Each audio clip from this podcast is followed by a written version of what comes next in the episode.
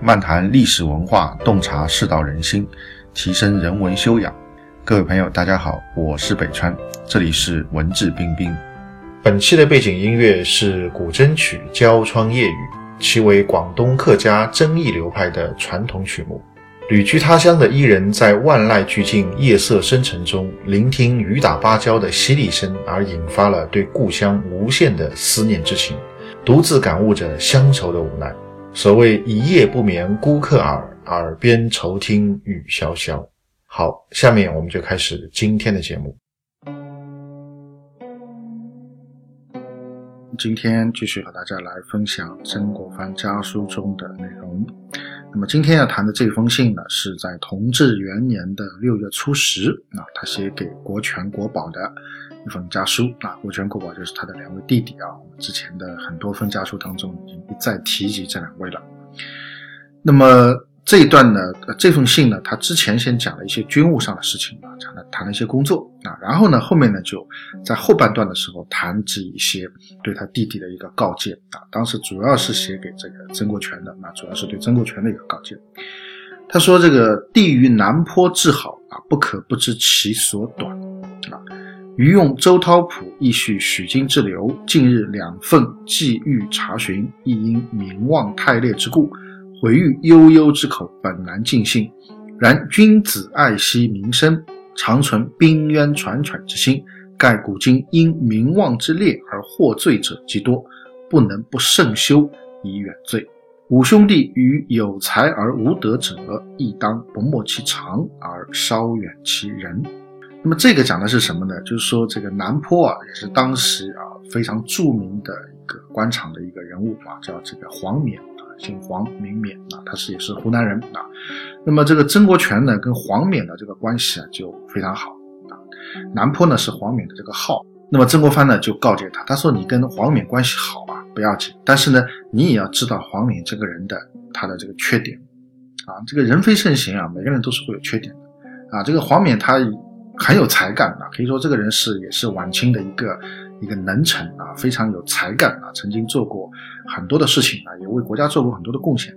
但是呢，啊，他这个品行方面啊，也是有些问题的啊。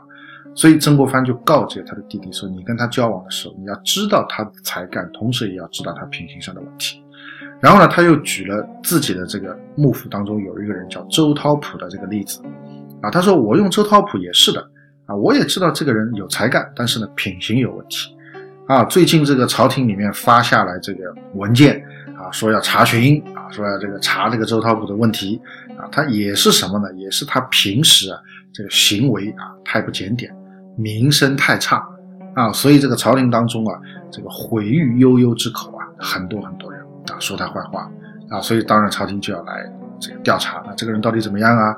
啊，是不是有这些事儿啊？所以他说这个君子爱惜声名啊，应该。常存冰渊传喘之心啊！虽然说这个毁誉悠悠之口难以尽兴啊，这个人家要说你你也挡不住，对吧？而且有的时候人家说的你也不见得是正确的，说你很多不好啊，可能也是一种诽谤、一种诋毁。但是呢，作为君子来讲，还是要尽可能的保证自己的名声啊，或者说保护自己的名声。为什么呢？因为古往今来，因名望之烈而获罪者非常非常多。啊，这个名望之劣不见得就是你真的卑劣啊，也你只是名声不好而已。但这个名声不好是不是代表你啊？这些所谓的传言都是真的，是不是代表你真的是个坏人？不见得。但是呢，啊，因为你名声不好，所以就有可能会给你带来很多的麻烦啊。所以曾国藩说，不能不慎修于远罪啊，你必须要谨慎的来修正自己的身，保护自己的名，来避开。罪过啊，来避开很多的祸患。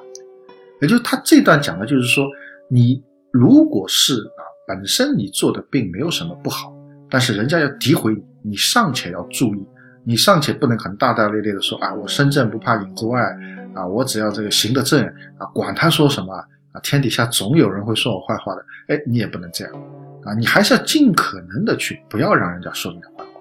为什么？因为讲你坏话的人多了。啊，这个三人也成虎了，啊，这个市面上本身没有老虎啊，但是说的人多了，就好像真的有老虎了，我们在讲《战国策》的时候谈到过这个故事啊。那么，如果你本身没什么不好啊，但是很多人不断的说你坏话，那也会引起各方面的猜忌啊，甚至就可能会给你带来灾祸啊。如果你是朝廷官员啊，朝廷可能就会来查你啊，这个纪委就会来这个查你啊。你接到你举报的人，举报你的人太多了，对吧？那这个就会有问题。你如果真的没问题的话，为什么这么多人举报你呢？对不对？所以哪怕你真的做得很好，你也应该啊，这个啊，这个慎修啊，远罪啊，保护自己的名声，避开这个祸害，避开这个罪。那么，更何况是什么呢？更何况是对那些本身德行真的是有问题的人，他们虽然有才干，但是呢，他们的德行实实在在的的确确是有问题。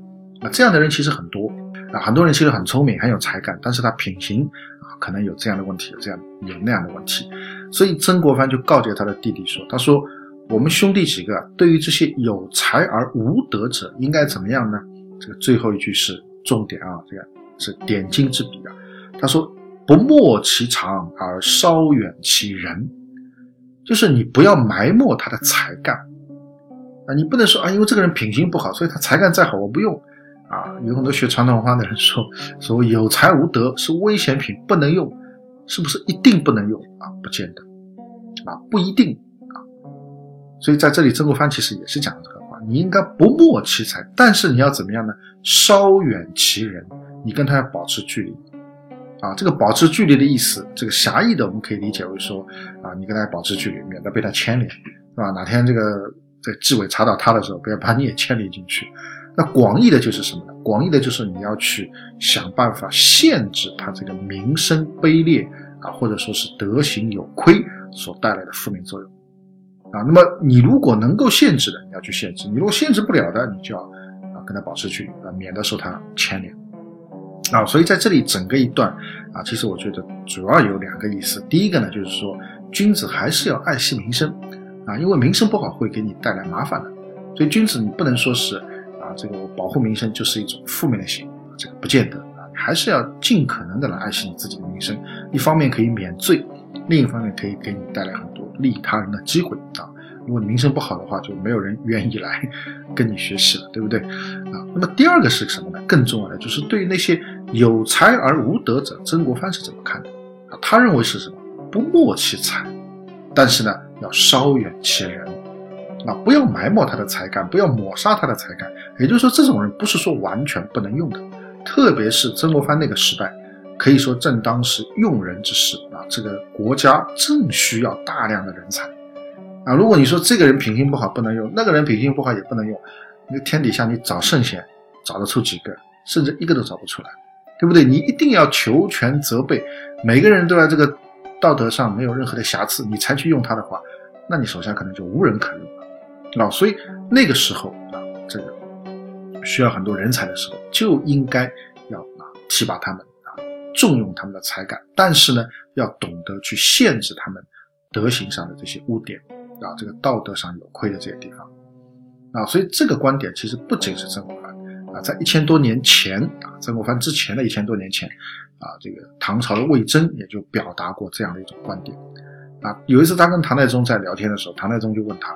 啊，这个是不是这种所谓有才无德的人就不能用？那魏征就表示反对，他说不是，他说国家如果这是动荡啊，这是大乱，这是需要人才之时，不用顾忌那么多啊，你或或者说你也没法顾忌那么多，对不对？你先要把这个问题解决了再说啊。如果说是天下太平啊，一片这个祥和，我不是特别的需要很多人来做事的，那么这个时候我对他的德行的要求可能会高一点啊。这个是当时魏征的。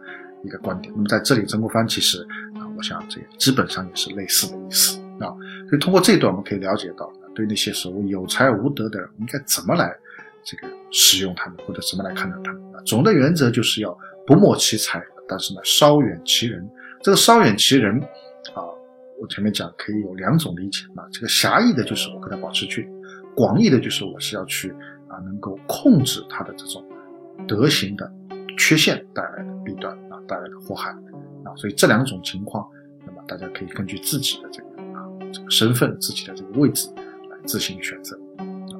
那么在这里，曾国藩叫他的弟弟是要啊注意跟跟这些啊所谓有才无德的人要保持距离啊啊，那么特别是那个前面提到那个黄南坡啊，要跟他保持距离，呃，免得受他牵连啊。所以这是曾国藩给他弟弟的一个告诫。好，今天的节目就到这边。更多的信息，欢迎大家关注我的微信公众号“北川黯然日章”，在微信公众号首页搜索“北川”即可关注。谢谢。